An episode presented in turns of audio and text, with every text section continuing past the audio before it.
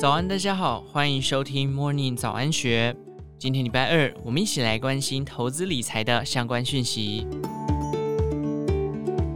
劳保基金二零二二年潜藏负债已高达十一兆四千八百五十五亿元，平均每天增加二十亿负债，这恐怕与缴费、请领人数差距过大有关。若照现今政策持续波补未有改革，恐怕将来这些重担得由年轻世代一肩扛起。为保障之后的退休生活，专家从三面向建议民众该如何规划，尤其是月薪三到五万元的上班族，每一个薪资区段对于劳退自提也有不同的建议。根据中时报道，为了填补这块劳保黑洞。劳动部近四年已拨补一千一百七十亿元，加上特别预算三百亿元，二零二四年拟拨补的一千亿，恐怕仍然无法填补负债缺口。若以其他部会预算规模不变的情形下来看，劳动部二零二四年的预算规模将会超越经济部，成为仅次于国防部、卫福部及教育部的第四大部会。劳保潜藏负债之所以会加速增加。劳动部指出，这是因为缴的人变少，领的人变多，加上劳工年资不断增加，投保平均薪资提高所导致。根据统计，目前有一百六十万劳工请领劳保年金，较十年前的四十九点七万人相比，增加超过三倍。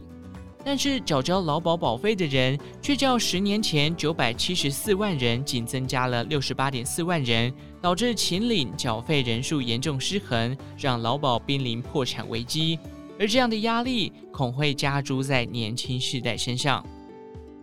根据 TVBS 旺德富报道，民众党立委邱成远直言，若再不进行劳保改革，二零二八年劳保恐怕会面临破产。而行政院院长陈建仁也曾表示，透过目前拨补的方式，只能让劳保破产危机延后两到三年。台北商业大学财税系教授黄耀辉指出，二零二三年经济不景气的因素很多，税收恐怕会下滑，甚至也会影响到预算短收。但政府仍高估编列预算，二零二四年的财政恐怕不乐观。旺德富报道指出，面对劳保破产危机，财经学者从退休准备的角度提出三大建议。首先，劳退自提的部分，若上班族月薪低于三万元，建议别自提，将钱拿去投资自己，对于未来职涯帮助比较大。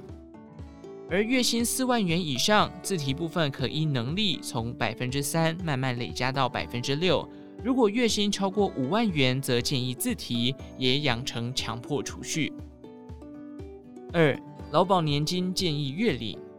学者指出，若是借龄可领劳保年金者，别因劳保年金改革而调整为一次领，